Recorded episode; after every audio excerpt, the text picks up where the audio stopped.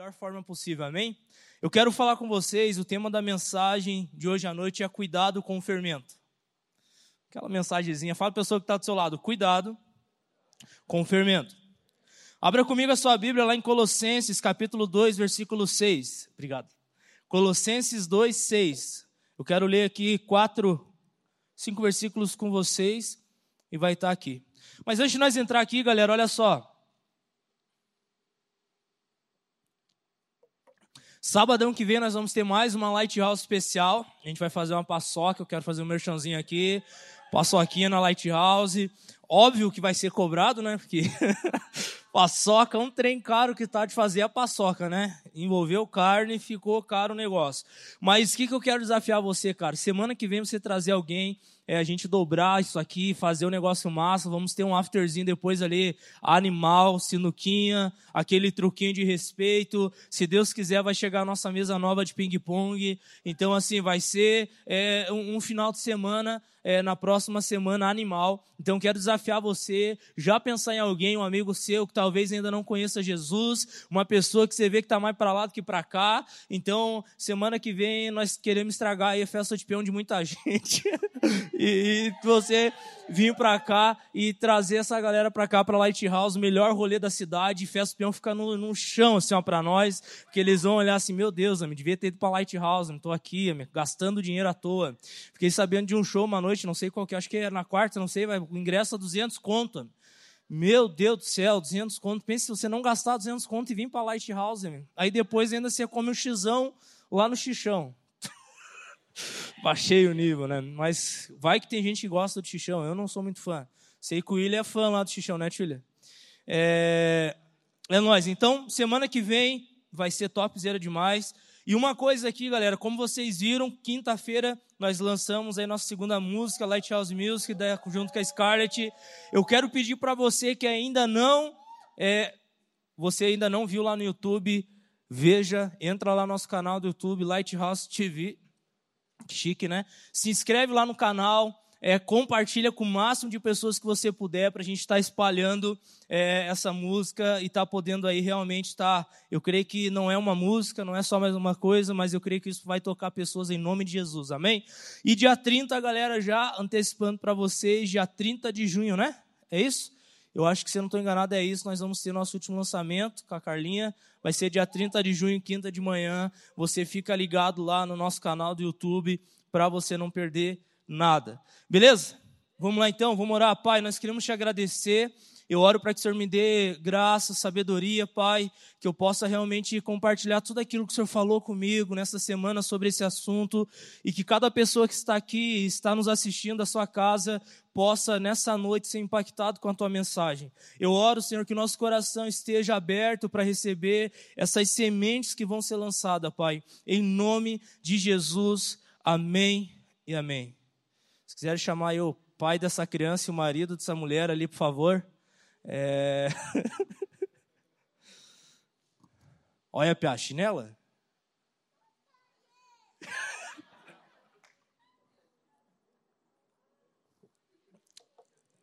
Vocês não conhecem meu filho, o Theo, mais velho. Agora vocês podem conhecer. Ele é tímido, gente. Se der risada, ele chora, ele tem vergonha. Vamos lá, galera. Cuidado com o fermento, cara. Eu creio que uma das coisas que nós precisamos entender, independente da fase que você esteja vivendo, seja você estando aqui casado, é, você está numa fase de namoro, noivado, ou talvez você está aqui solteiro, eu creio que o mais importante de tudo isso é você discernir a estação que você está, para que você possa viver a plenitude daquilo que Deus tem para cada estação da nossa vida. E eu creio, cara, que para cada uma dessas três áreas, Deus ele tem algo incrível para liberar sobre nós, amém? É, eu nasci, para vocês entenderem, num contexto onde a gente vê muitas vezes pessoas é, falando contra o casamento, que é impossível ter um casamento bem sucedido, que é impossível, por exemplo, você ser feliz com a esposa que você casa, e você talvez começa bem, mas depois passa e não é nada legal. E, cara, eu tenho comprovado que isso é uma baita de uma mentira, porque em Jesus eu eu posso falar para vocês que depois de sete anos de casado, eu estou vivendo a melhor fase da minha vida. Porque eu estou muito bem casado, muito bem resolvido com a mulher da minha vida. Eu olho para o lado, óbvio que de vez em quando tem treta, tem é, normal, como qualquer casamento, mas eu posso falar com plena convicção. Eu não queria estar em outro lugar, eu não queria estar em outra fase, eu estou vivendo exatamente no lugar que Deus sonhou para me viver hoje. Então, casamento em Deus, sim, você consegue ser bem-sucedido, você consegue ser a pessoa feliz, você consegue ser realizado em todas as áreas, por quê? Porque a chave aqui é você viver a vontade de Deus, é você buscar em Deus é, um lugar em qual Ele vai capacitar você para você viver a plenitude daquilo que Ele tem para você naquele momento. E eu, olhando para o meu casamento, a gente teve vários momentos difíceis, ruins, é que mexeu com a gente. Porém, quando eu encontrava nesse lugar, eu podia ir para um lugar secreto e buscar em Deus a direção que eu precisava para passar por aquela circunstância. E o que, que eu quero que vocês entendam? O mundo, ele está literalmente corrompido e ele quer, de certa forma, é, vem como um fermento, vem como um fermento sobre os nossos casamentos, sobre a fase de namoro, sobre a fase de solteirice. E o propósito do fermento na Bíblia é fermentar, é deslizar a massa, é levar você a viver de outra forma, é não deixar mais puro conforme a vontade que Deus tem para cada um de nós. Então, por isso que nós precisamos olhar para isso e tentar, de alguma forma, discernir quais, quais têm sido as estratégias do inimigo para corromper com aquilo que é plano perfeito de Deus para a nossa vida. Olha o que, que fala aqui em Colossenses 2, no versículo 6 em diante. Portanto, assim como vocês receberam Cristo Jesus, o Senhor, continuem a viver nele, ou seja, vocês têm que ser íntegros enraizados e edificados nele, firmado na fé, como foram ensinados, transbordando de gratidão. Versículo 8 é a chave aqui, gente. Tenham cuidado para que ninguém os escravize a filosofias vãs e enganosas, que se fundamentam nas tradições humanas e nos princípios elementares deste mundo, e não em Cristo. Qual que é o alerta aqui? Você e eu precisamos ter cuidado com filosofias, com coisas, conceitos que o mundo tenta implementar e dizer para nós que é normal. Por exemplo, hoje uma pessoa mundana que não tem Jesus olha para o namoro e fala: é normal fazer sexo no namoro. Essa é a filosofia do mundo. Eu tenho que provar, fazer o test drive. Como que eu vou casar se eu não fazer o teste antes? Essa é a filosofia que o mundo tem colocado implementar, e é normal. Se você hoje fala que está namorando e não faz sexo, você é, é, é, é estranho, não, não, é assim? Se você fala que está fazendo corte, eles vão, o que, que é isso? O que, que é corte? O que, que é esse negócio? O que, que é você ter um relacionamento, é, um namoro sem sexo? As pessoas tratam você como um extraterrestre, você não é normal. Então, aquilo que é normal desde a criação em Deus, hoje já não é mais. Por quê? Porque o mundo tentou e tem tentado e tem conseguido implementar uma filosofia, um conceito que se nós que temos Jesus, que somos nova criatura em Cristo Jesus, não cuidarmos, nós vamos permitir isso entrar em nós e vai mudar toda a maneira de a gente viver. Então, o que, que eu quero que você entenda essa noite? Eu creio que Deus quer que você viva a fase que você está da melhor forma possível, amém? Seja você solteiro, seja você namorando, noivo, ou você estando aqui casado. Em Jesus nós podemos viver muito bem, cara. Em Jesus você pode ser solteiro e muito bem solteiro e viver essa fase incrivelmente feliz, satisfeito, realizado em Deus. Por quê? Porque somente nele, na cultura do reino de Deus, você consegue fazer isso. Então é um tempo que nós precisamos ter cuidado para que ninguém venha pôr em nós e impor algo para que eu e você venhamos ser enganados e viver é dessa maneira que o mundo tem implementado hoje em dia.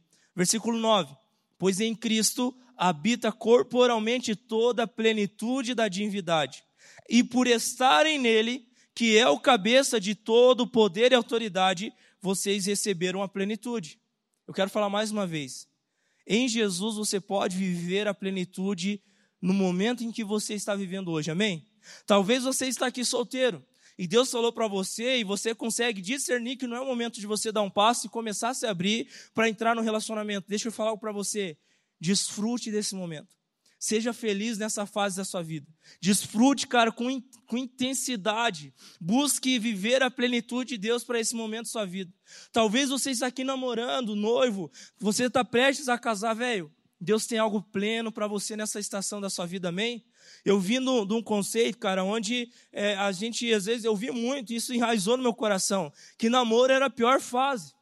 E isso de certa forma, cauterizou dentro de mim. E graças a Deus que o Luciano e a Amanda, eles têm trabalhado com a Lighthouse Direction e eles sempre têm me falado isso. Zé, pare de falar isso, pare de falar isso, pare de falar isso. Por quê? Porque o namoro, cara, é uma fase incrível desde que você viva ele no lugar certo, na presença de Deus. Deus tem algo pleno para você nessa estação da sua vida, amém?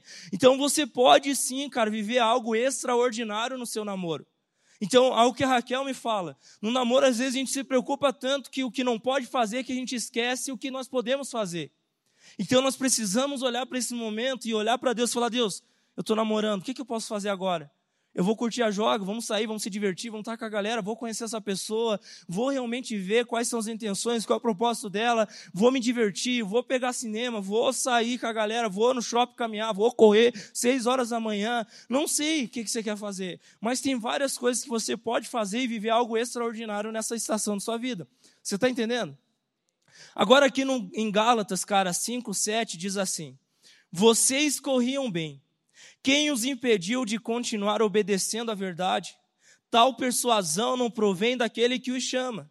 Um pouco de fermento leveda toda a massa. 1 Coríntios 5, 6. O orgulho de vocês não é bom. Vocês não sabem que o pouco de fermento faz toda a massa ficar fermentada. Então, talvez poucas coisas que eu e você queremos pegar de uma maneira errada do mundo que já é estabelecido, que é o fermento, pode vir e detonar com tudo aquilo que Deus está gerando em nós. E você começa a olhar para a tua solteirice, e por causa do fermento que o mundo tenta pôr em mim e você, você não vive a plenitude que Deus tem para esse momento da sua vida. Por quê? Porque um pouco de fermento, uma mentalidade, uma filosofia, um conceito, pode estragar a melhor fase da tua vida hoje, que é você estando solteiro. Talvez hoje você está aqui namorando, mas você está se alimentando do fermento do mundo e você não consegue ver o que Deus tem de bom no namoro. Você não consegue ver o que Deus pode fazer de uma maneira extraordinária nesse tempo. E sabe o que, que acontece? Você fica se comparando com as pessoas e você só olha para aquilo que o mundo está tentando impor sobre você e acaba que o namoro se torna um lugar horrível. Por quê? Porque você não olhou mais para o padrão dos céus para a plenitude que Deus pode proporcionar para você nessa estação. E eu quero também falar de casamento. Talvez você está aqui casado como eu e você olha para o casamento e fala: Meu Deus, o que, que eu fiz da minha vida? Velho, deixa eu falar para você. Em Deus, você pode olhar para Ele e falar: Deus, eu creio que em Ti eu posso ter um casamento bem sucedido e viver essa estação da melhor forma possível. Amém? E cara, eu sou um testemunho vivo aqui para vocês. Eu já estou há mais de sete anos casado. E eu posso falar com toda certeza: eu estou vivendo a melhor fase da minha vida. Eu estou vivendo o melhor ano da minha vida. Porque eu estou no lugar certo, no centro da vontade de Deus, com a pessoa certa, estou feliz. Olho para Raquel, amo ela. Ela está aqui, está aqui, né, amorzinho? Eu amo você, meu amor. Eu te amo. Teu. Então você, cara, precisa entender que Deus tem algo pleno para você na estação que você está vivendo. Amém? Agora, quais são as consequências, cara, do fermento? Eu quero falar um pouco sobre isso. Para você que é solteiro, a consequência do fermento, eu vejo três coisas que o fermento ele causa numa pessoa que é solteiro. Eu quero que você entenda o que é fermento. É um conceito, uma filosofia, algo que você pega que não é de Deus e isso começa a fazer parte da sua vida. Quando você permite esse pouco fermento fazer parte da sua vida, ele vai trazer algumas consequências. Três delas eu destaquei aqui, eu quero falar um pouquinho com você que é solteiro. Primeira consequência do fermento sobre a vida do solteiro é tirar ele da presença de Deus.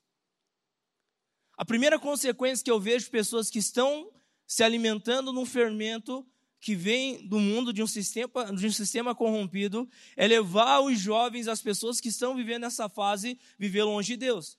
Então a primeira coisa que o fermento vai fazer com você que é solteiro é afastar você da presença de Deus. É levar você para longe dos caminhos de Deus. É levar você para longe do propósito de Deus. A segunda coisa que o fermento faz numa, numa pessoa solteira, ele cauteriza a mente.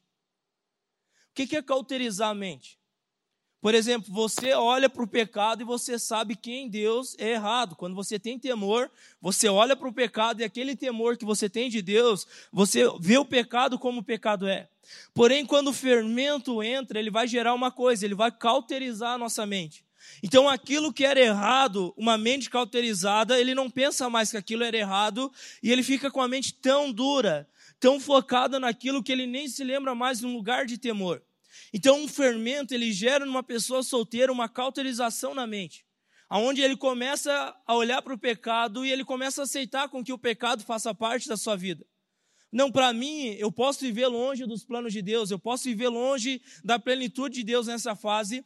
E muitas das vezes, sabe o que, que acontece? Eu vejo jovens solteiros carentes, olhando qualquer coisa que aparece na frente está em jogo. Por quê? Porque tem uma mente cauterizada, tem uma, uma mente onde está endurecida, onde não está no centro da vontade de Deus, e por causa disso, pessoas perdem o seu propósito, pessoas perdem destino, pessoas perdem coisas que Deus poderia estar fazendo. Por quê? Porque o fermento cauterizou a mente.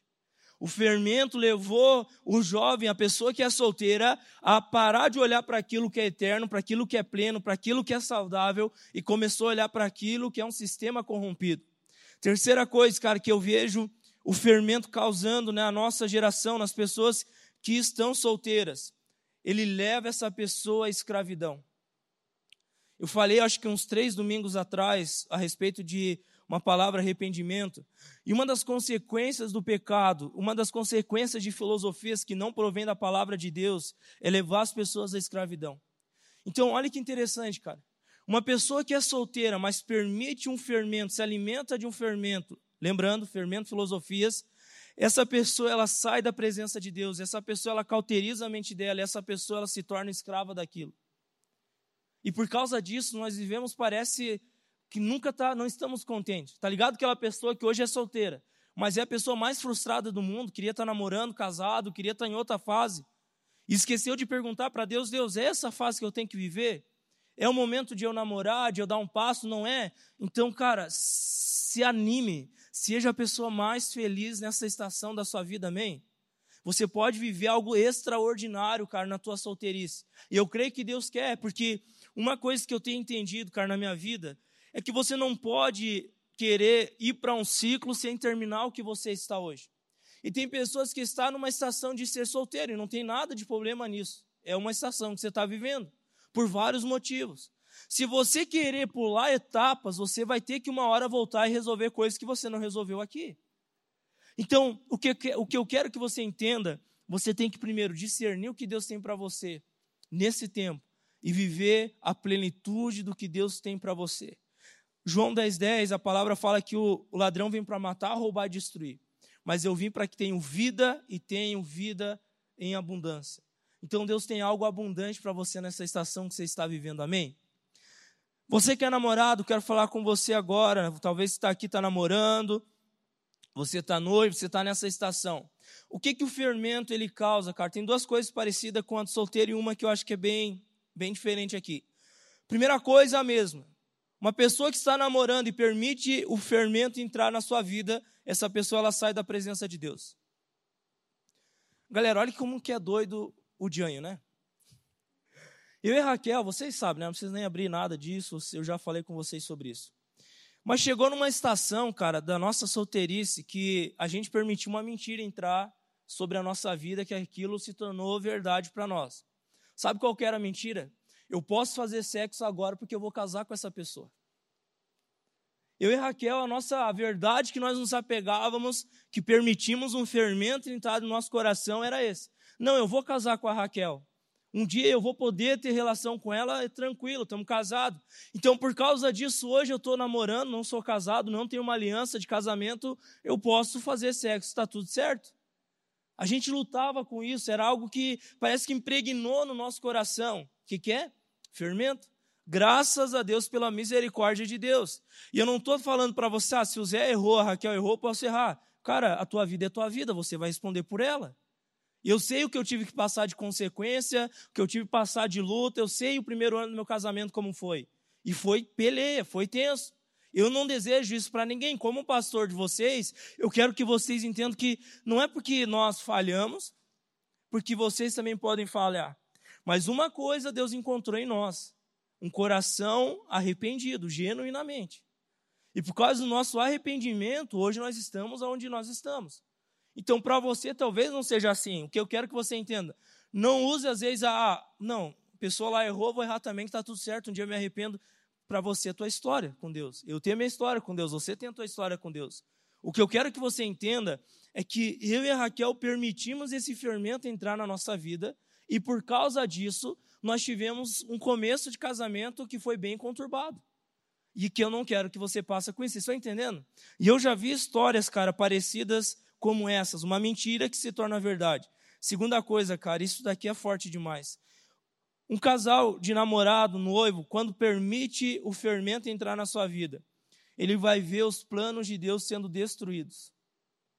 É tão doido, cara, que quando você que está namorando permite o fermento entrar na tua vida, você vai ver que você perde o senso de propósito.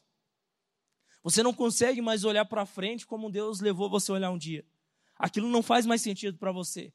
Aquilo parece que, bah, tá, tá tenso, não quero mais. Você começa a se sentir deslocado, você acha que não é mais para você. Isso é uma das consequências que o fermento causa em quem está namorando. E por último, parecido com do solteiro, leva a pessoa à escravidão. Beleza? Então essas três coisas, mas eu quero focar nessa parte aqui que é o meu propósito hoje à noite. Qual que é a vontade de Deus, cara, para a nossa vida? A primeira coisa que eu falei é que nós precisamos discernir qual estação que nós estamos vivendo. Eu quero falar mais uma vez. Se você está solteiro hoje e você entende que esse é o tempo de você estar solteiro, não queira namorar. Não queira dar um passo no tempo errado, você vai se frustrar. Você vai se machucar. O que você tem que buscar em Deus é falar: Deus, qual é a estação que eu estou vivendo hoje? Hoje eu, hoje eu estou solteiro, estou solteira.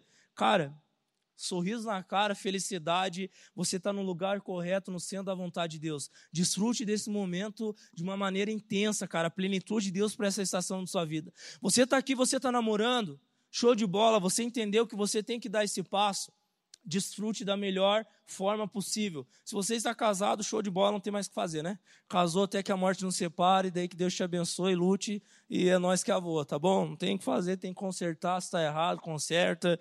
Aí é uma coisa que nós temos que conversar na rede de casais, tá bom? é nós que avô. Não é meu caso, amor. Não é meu caso, que eu vi um tá aí, tipo, meio desanimado. Não é meu caso, eu estou muito bem resolvido.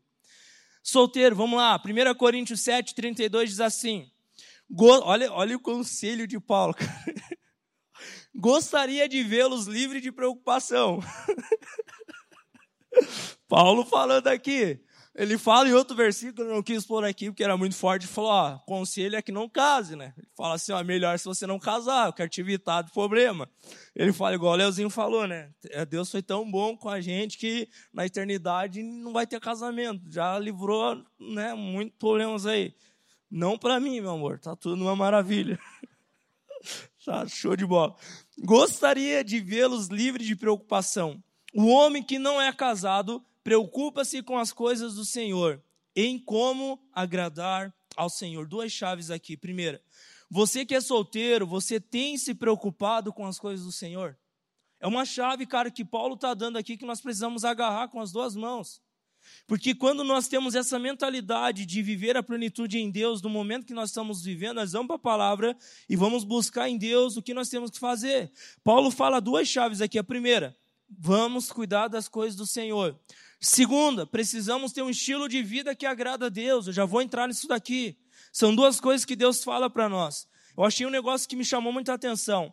O tempo de solteirice pode ser aproveitado para investir no reino de Deus, se dedicar ao ministério, investir no teu desenvolvimento pessoal, como fazer cursos, aprender a tocar algum instrumento, não sei. Você investir em você, você se aprimorar, você se estruturar. É o momento da tua solteirice fazer isso. Então, o que, que nós precisamos fazer, cara? Nós precisamos se dedicar. Primeira coisa, se dedicar nessa fase a buscar o Senhor. Se tem uma coisa que eu fazia quando solteiro, cara, eu buscava muito a Deus, mas eu buscava de verdade, cara. Quem é da velha guarda aqui está nessa igreja há mais de sete anos vai lembrar. Cara, eu buscava assim, ó, a Deus de uma maneira que, que era intenso demais. Eu sou tão grato a Deus por isso. A gente ficava horas, cara, orando, jejuando, gastava meu tempo na presença de Deus. Eu me dedicava a isso porque eu era solteiro. Eu lembro, cara, que quando Deus falou comigo a respeito da Raquel, várias vezes a Raquel me convidava para ir para o rolê, cara. Pense a mulher que você gosta, te convidando para ir para um rolê, e eu sabia que não era o tempo de eu me aproximar dela, eu falava para ela: não, vou para casa orar. Estou mentindo? Falava isso para ela. Eu negava. Vocês podem me pedrejar agora. Você está tá de sacanagem comigo. Não, eu fazia isso, cara, porque eu entendia que não era o momento de eu me aproximar da Raquel. Então o que, que eu fazia? Eu ia orar. Raquel me convidava para os rolês, cara. Ela falava, Zé, vamos sair com a gente hoje. Eu falava, não, vou para casa. Eu tinha um propósito de oração depois da rede jovem. Ficava praticamente a madrugada inteira orando depois do sábado. Era o que eu tinha que fazer naquele momento. Não quero que vocês, ah, a base é ser muito espiritual demais. Não era a minha estação, eu queria fazer aquilo, é o que eu escolhi fazer naquele tempo. Segunda coisa, cara, que nós precisamos fazer: se conheça. Tenha certeza que você tem a sua identidade firmada em Jesus. Ei, solteiro, preste atenção. Tem pessoas aqui que querem namorar, mas não sabem nem quem são ainda. Tem pessoas, cara, que querem dar um passo de ter um relacionamento, mas se eu perguntar para você hoje, você sabe mais ou menos o que Deus tem para você daqui a 10 anos? a pessoa gagueja e não responde. Essa pessoa está pronta para namorar? Não está. O que, que eu aconselho você, cara, que é solteiro a fazer? Se dedique em conhecer você mesmo. Eu estava falando hoje para Raquel, eu casei cedo, cara, com 20 anos de idade eu casei. Mas com 19 anos de idade eu sabia o que eu queria para os meus próximos 10 anos. Hoje eu tenho 28 anos de idade. Eu olho para trás e vejo o que eu falei quando eu tinha 19 anos. Hoje eu estou vivendo tudo e um pouco mais do que aquilo que eu já tinha planejado antes de namorar com a Raquel. Então, se você é solteiro, você precisa se conhecer, cara. Pô, eu, tô, eu sou solteiro, eu quero namorar, mas eu ainda nem sei que área que eu vou ser um profissional em tal área. Você nem sabe o que é que você quer profissionalmente para a tua vida. Você vai se bater no teu casamento, cara. Porque você ainda não se projetou você mesmo e você quer projetar um namoro e um casamento, você não vai conseguir. Então, o que, que eu quero dizer para vocês? Essa estação é uma estação de você se conhecer, cara. De você se projetar, de você estudar, de você aprender, de você, cara, ser um cara que vai trabalhar, vai ralar, vai conquistar, vai se precisar acordar às quatro horas da manhã para trabalhar, para fazer o que tem que fazer, você vai fazer. Essa é a tua fase, cara. Agora pense comigo, uma pessoa que nem sabe o que quer daqui cinco anos quer namorar. Não, vou descobrir depois que eu começar a casar, eu vou ver o que Deus tem para mim. Você vai ver, se eu casei sabendo que eu queria, já tem vezes que não é fácil, pense você casar sabendo que você não quer da tua vida. E ainda tem uma pessoa do teu lado, que também não sabe o que é da vida, porque aceitou namorar e casar com você, ninguém sabe nada. Pense o que, que vai acontecer, cara. Vão ficar dois assim, tonto, só assim, ó, só na vida, ah, vamos lá, né? Zeca Pagodinho nele, né? Deixa a vida me levar, vida leva eu. Você vai ver onde você vai chegar? Em lugar nenhum. Por que, que eu estou falando isso, cara? Porque eu creio que nós temos que nos acordar, galera. Nós temos que ser uma geração que vai, vai ser diferente. Eu quero chamar um casal aqui um dia para dar um testemunho. Até eu falar o nome deles, cara, o John e a Pamela. São da célula do Guilherme e da Renato, o John toca baixo, o pessoal da mídia aí sabe. Eu fui ter um tempo com eles, cara, de, de, de, mesa, e eles começaram a compartilhar o testemunho deles. Eu quero uma, fazer uma light só para ouvir eles. Cara, aquilo me inspirou tanto, cara, mais tanto. O John, com 16 anos de idade, já tinha um lote. Os amigos dele queriam comprar carro, ele comprou um lote. Ele falou: Eu não vou andar de a pé e vou trabalhar e vou comprar um lote porque um dia eu vou casar. Ele, não, ele, ele sabia que ele queria casar com a Pamela com 16 anos de idade. E ele foi lá, ralou, cara, fez um monte de vezes de parcela, mas trabalhou, trabalhou, comprou um lote. Hoje o lote dele lá no tributo vale mais de 300 mil reais. Onde ele mora e está fazendo o estúdio dele lá hoje. Pensa, cara, 16 anos de idade. A galera jovem está pensando em comprar aquele carro, rebaixar, né? Aquela coisa toda. Vamos fazer um esqueminha aqui, é nós que avoa, fazer um financiamentozinho aqui. Não tem nem dinheiro para colocar a gasolina, quer fazer o financiamento do carro. Aí vai andar empurrando o carro, estraga um, um, um pneu ralou, porque não tem dinheiro para arrumar. O carro fica mais guardado do que anda, né? É mais ou menos por aí. Aí eu fico assim, meu Deus, velho. Vocês estão entendendo? Aí eu olhei para o John com 16 anos de idade e falou, Zé, com 16 anos de idade, comprei um lote, cara. Casamos cedo, comprei uma casa, fizemos uma casa que a minha mão atravessava na fresta da parede aqui, mas veio morar aqui, casamos, veio morar na nossa casa, é nos pedaços ele falando. E estão lá, cara, casa dele, top, tá fazendo o estúdio dele top, show de bola, tem uma filha linda. É incrível o testemunho do John e da Pamela. Uma mentalidade diferente, eu creio que isso deve vir muito de família. Então, essa fase da tua vida, cara, se você entende que não é o momento de você dar um passo para namorar, você precisa se estruturar. Você precisa se projetar. Agora, deixa eu falar de um outro conceito aqui. Zé, eu tenho que ganhar 10 mil reais por mês para me namorar. Então você nunca vai namorar. Você solteiro, ganhar 10 mil por mês assim já de cara, olha, me passe a receita do bolo aí para nós fazer um light house só de como ganhar 10 mil por mês. Não é assim. O que eu vejo, cara, não é as pessoas, ah, eu tenho que me estruturar financeiramente casal. Concordo, faça isso, cara. Mais trabalho, ganhe dinheiro, show de bola. O que você puder fazer, faça. Mas eu acho que tem muito mais a ver com a mentalidade do que com quanto ganha. Porque, por exemplo, eu, eu, cara, eu tinha 20 anos de idade, todo mundo aqui sabe, eu casei, eu ganhava mil reais por mês quando eu casei. Loucura. Não aconselho ninguém a fazer isso. Não você. Mas casei, olhei para Raquel, ela falou, amor, é nós, avô, é nós. Fui lá com o pai da Raquel, falando, não tem nada, tem uma moto, tinha uma CGzinha 150 pegando fogo, é o que eu tenho. A Raquel, mas nem que não é morre debaixo da moto, nós faz aula de coisa, tudo certo. E foi uma maravilha, mas uma coisa que nunca faltou em mim e na Raquel foi vontade de querer vencer. Se precisasse, cara, eu lembro que eu trabalhava, depois que nos casamos, trabalhava com meu pai, como pedreiro ali com ele, e eu sempre estava fazendo bico à noite, cara. Eu sempre pegava coisa essa porque eu precisava ganhar mais. Pensa que casar ganhando mil reais do ralado, não vai dar nem para comer direito.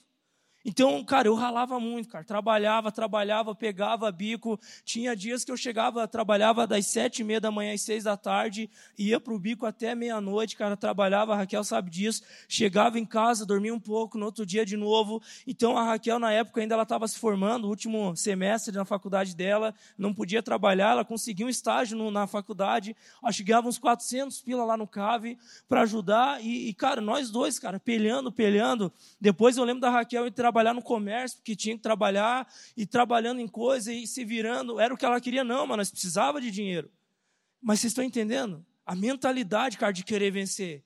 Hoje nós estamos vivendo assim, pô, uma vida extraordinária.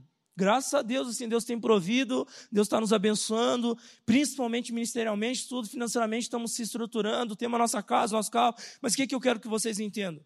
Eu me contentei com o lugar? Não, eu quero vencer. Eu quero vencer, eu quero mais, eu quero. Tá, tá ligado? A gente não pode perder isso.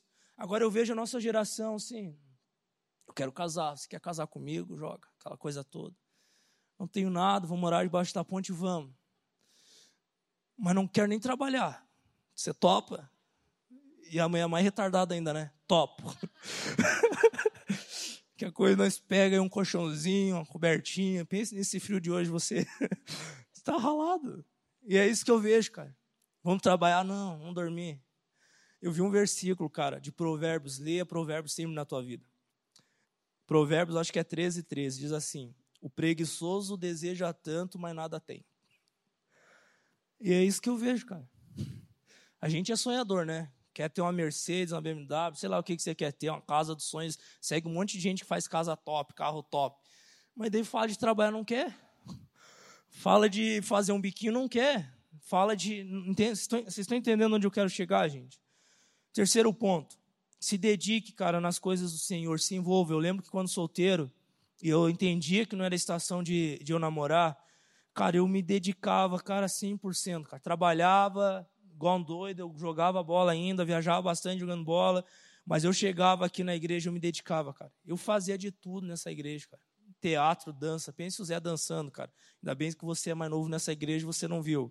É um fiasco, cara. Fiasco. O Zé dançando teatro, fiasco. Mas eu estava lá, iluminação, Léo, hoje está um luxo.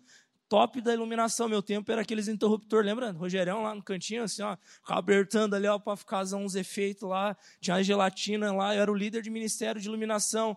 Era terrível, cara, mas que eu estava ali, eu queria me envolver. Então, se você é solteiro, se você pode, se envolva, cara, mas se envolva mesmo. Porque uma hora vai passar, tá bom? Vai passar, você vai ter que tirar um pouco o pé, vai ter que. Então, é show de bola. Agora, você que é solteiro, cara, você tem que investir principalmente no teu desenvolvimento pessoal. E existe três áreas de maturidade que nós precisamos bu buscar. E se você, não estou falando que você já tem que estar maduro nessas três áreas, mas você tem que estar no processo de amadurecimento. A primeira delas é a espiritual, cara. Se você quer namorar e você ainda não rompeu em Deus, para tudo, não namora e busque pelo menos estar crescendo em Deus. Porque se você querer fazer isso depois que você está casado, você não vai conseguir. Conselho de amigo aqui, cara. Você não consegue. Solteiro, invista na tua vida espiritual, cara. Invista em práticas espirituais, cara, em jejum, oração, leitura, cara, se dedicar fazer curso. Hoje, graças a Deus, você tem vários cursos, cara, você pode estar tá fazendo isso. Outra coisa, financeira, você tem que estar tá buscando maturidade financeira. Como eu falei, você não precisa estar tá ganhando 10 mil reais por mês se você casar. Mas pelo menos você tem que estar tá desejando isso e lutando por isso, para que um dia você ganhe. Se não ter pelo menos dentro de você um senso de responsabilidade, você está ralado, não namore. Fique aí com teu pai pagando 10 pila por semana para o xizão. Eu lembro que eu ganhava 10 pila, né? O pai dava 10 pila para nós para comer um x depois da rede jovem. Era o que eu tinha e estava bom. 10 pila rendia naquela época, era um xizão e uma coca ainda. Hoje não dá nem a coca. Então, o que, que eu quero que vocês entendam, cara? É você tem que entender, se a tua fase é viver com teu pai te sustentando hoje, show de bola, aproveite, desfrute, uma hora acaba. Desfrute, pegue, pai, é nós. Eu pedia direto pro pai, porque na hora não, eu sabia que hoje eu não posso chegar lá pedir 10 pila para ele. Ele não tapa na minha rosca do ouvido e falava, vai trabalhar, já saiu de casa, não tem mais nenhuma responsabilidade com você. Então, você tem que estar tá buscando, cara, maturidade financeira. Tanto você que é homem, quanto você que é mulher. A gente tem que estar tá se estruturando, cara, tem que estar tá sonhando, tem que estar tá adquirindo coisas. Então, talvez você está aqui, você está prestes a tirar a tua carteira de motorista. Não pense agora em comprar um carro rebaixado, meter um somzão lá que você nem aguenta ouvir aquilo lá, vai acabar com teus ouvidos. E, e é isso aí, minha conquista. Não, cara. Compre ali um carrinho de boa e vá, sei lá, compre um lote, compre um. Não sei, mas não. Tem, vocês estão entendendo? É, tem uma mentalidade diferente, cara. E por último, emocional. Tem pessoas que dão um passo na direção do namoro não porque entende que é um propósito, entende que é uma carência. Você vai se ralar. Porque uma hora o sentimento acaba e vai sobrar o que? Nada. Porque você deu um passo em direção à tua carência, não em direção a um propósito. E quando você dá um passo em direção à carência, a pessoa que você deu o passo, ela não vai ter condições de suprir essa carência dentro de você em algum momento. Por quê? Porque você está todo arrebentado. Então, o que, que você tem que buscar agora, quando solteiro? É ter saúde emocional, cara. É ter cura, é entender a tua identidade em Cristo Jesus. Sabe por que, que tem, às vezes, menina ou rapaz aí que estão. Pareceu assim, ó, piscou, pode não ter dente, mas piscou, tá valendo. Você olha assim e fala: não, é isso que tem mesmo. Você vê que a pessoa só se abre para um tipo de relacionamento porque ela ainda nem sabe quem ela é. Então, o que, que nós temos que buscar hoje? Quem eu sou em Cristo Jesus? Qual é a minha identidade?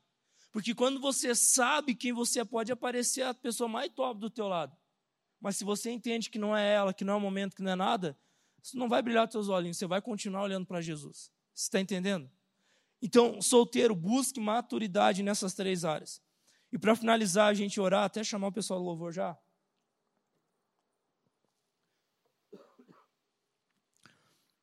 Você que está namorando, você está ralado, que não tem nada na Bíblia de namoro. Estou brincando. Mas não tem mesmo.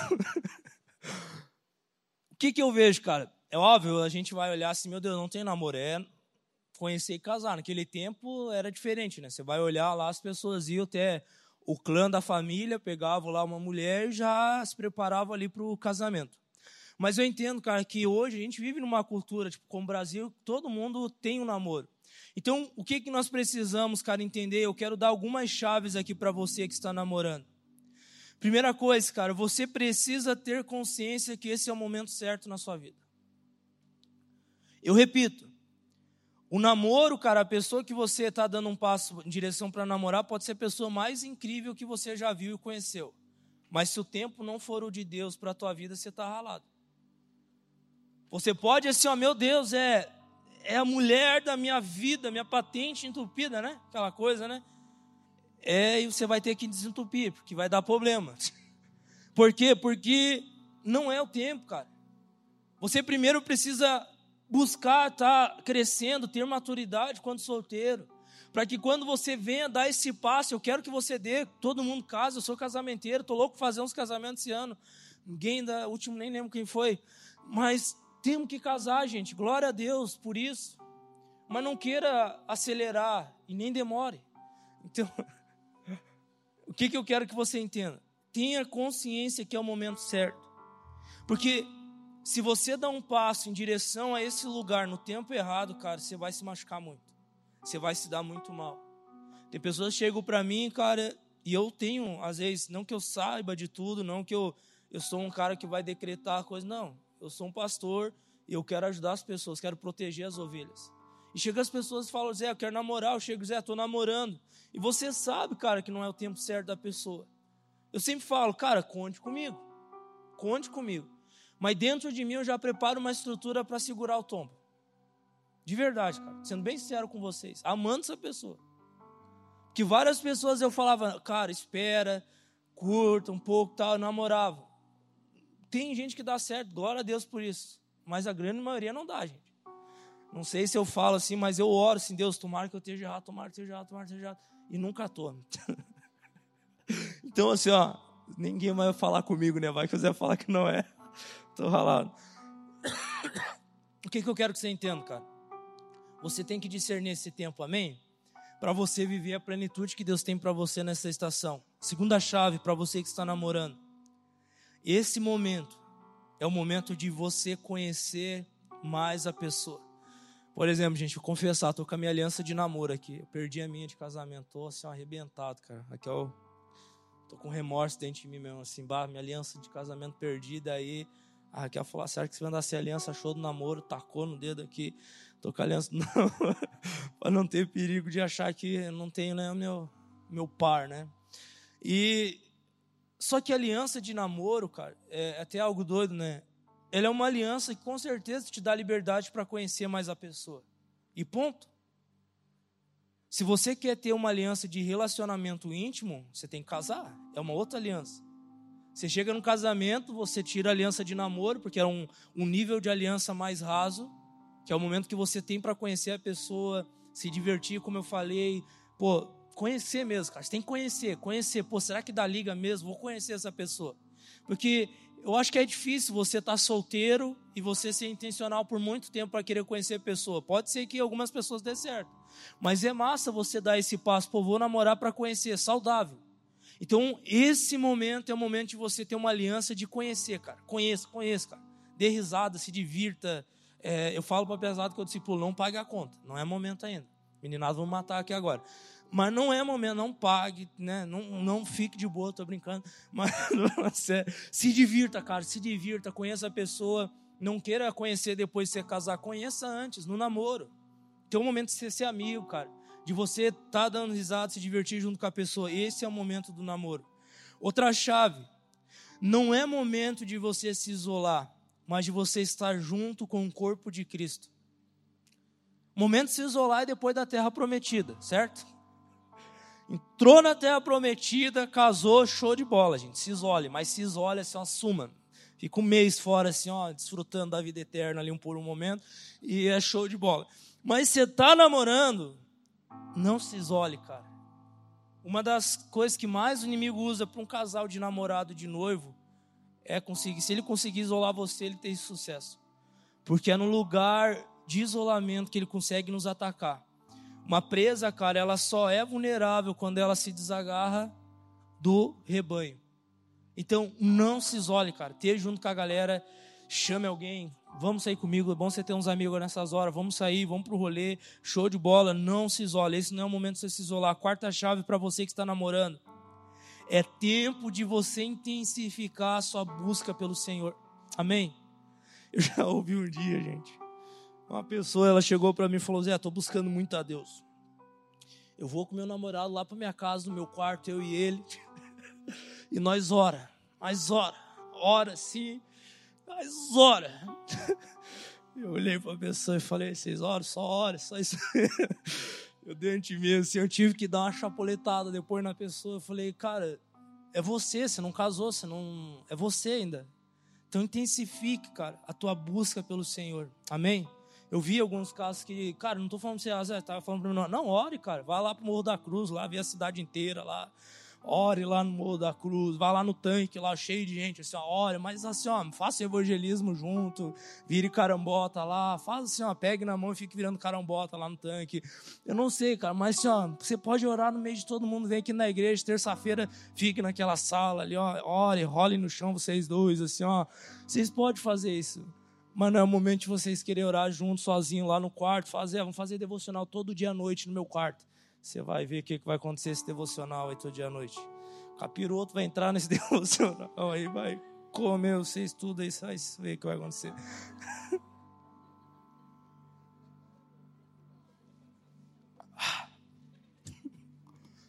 Quinto ponto, você que está namorando, cara, esse é um tempo de você planejar o futuro com essa pessoa, cara. Então você tem que sonhar, tá ligado? É o momento de você, se você já tem a convicção que você vai casar, você está projetando, trabalhando para isso, vocês têm que projetar o futuro. Não como a Raquel. A Raquel, a gente começou a namorar, ela já queria falar do casamento. Primeiro dia, gente. Pedi ela em namoro, ela já falou, tá, e nosso casamento, como que nós vamos fazer? Eu falei, não, pode parar.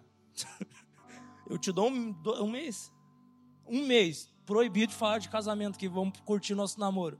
Depois nós pensamos que a gente casou rápido. Em 10 meses nós nos casamos. Mas ela já queria se acelerar. Vamos já, nem curtir o namoro, já queria falar casamento. Então, depois que você conheceu a pessoa, você tem essa convicção que você, pô, vai realmente dar esse passo na tua vida, planeje, cara. Tá ligado? Não queira depois de você casar planejar, não planejam, um tempo de vocês conquistarem, de vocês trabalharem juntos e fazer o negócio acontecer. E segundo, cara, e na minha opinião, uma das mais, mais importantes chaves aqui dessa noite: namore por um propósito, não apenas por um sentimento. Uma vez eu ouvi uma frase que me libertou e eu vou abrir aqui, a Raquel já sabe. Essa coisa é chata de abrir.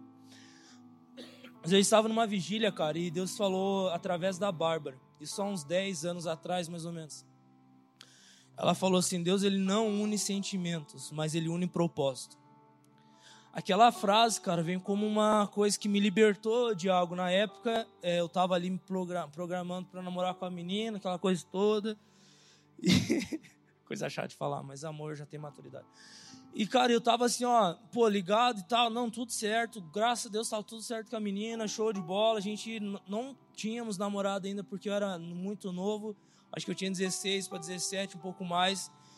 E quando a Bárbara falou aquela frase, cara, parece que tudo que eu tava construindo dentro de mim desmoronou. Porque o alicerce era o sentimento. E quando eu olhei para frente, eu comecei a olhar para frente na minha vida, eu olhei, cara, eu não consigo ver essa menina do meu lado aqui 10 anos. E, cara, foi difícil para mim, porque tinha um sentimento. Só que eu tive que entregar aquilo e falar: Deus, eu não quero, eu sei que o Senhor tem um propósito grande para minha vida. Eu quero casar com alguém que eu olhe daqui 15 anos e eu vejo, Deus, eu estou com a pessoa certa. E, cara, graças a Deus que eu tive maturidade para fazer isso. Porque hoje teve dias que, de verdade, eu não estou falando que você não vai amar tua, tua, tua esposa, teu cônjuge depois de 10 anos. Não, você constrói algo e você ama. Amor é uma decisão, amor é uma atitude.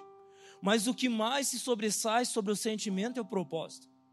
E eu posso olhar para o lado hoje ver a Raquel junto comigo, cara, e eu falo, Deus, obrigado por eu estar do lado da pessoa certa, cara. Da pessoa que tem um propósito junto comigo, da uma pessoa que está lutando junto comigo. A gente tem um propósito tão junto que nós trabalhamos junto na mesma sala. o dia inteiro junto. Eles quebram um pau, as tigradas, eu saio da sala, vou lá para outra, trabalhar sozinho. E é normal, e depois volto, aquela coisa toda. E é uma maravilha, gente. Mas eu quero repetir essa chave para você que está namorando. Uma hora, cara, o que vai acabar é o sentimento. O sentimento passa, galera. Quer ver a primeira panela que eu vou adentar a casa depois de casado? Acabou o sentimento. Mas o que vai manter você firme naquilo que você está fazendo é o propósito de você olhar para o lado e saber, Deus, eu estou com a pessoa certa, que eu decidi viver o resto da minha vida junto. Amém? E isso sobressai. Então são chaves que eu quero dar para vocês e que eu creio que se você colocar em prática, isso vai ajudar você grandemente. Amém? Eu creio, cara, que Deus quer despertar e a Lighthouse, eu quero profetizar isso em nome de Jesus. Vai ser como um piloto, um modelo para nossa cidade, para nossa geração, de pessoas que vão sair daqui com famílias bem constituídas em nome de Jesus. Amém? Tudo isso porque entenderam e discerniram o tempo que estão vivendo e vivendo muito bem.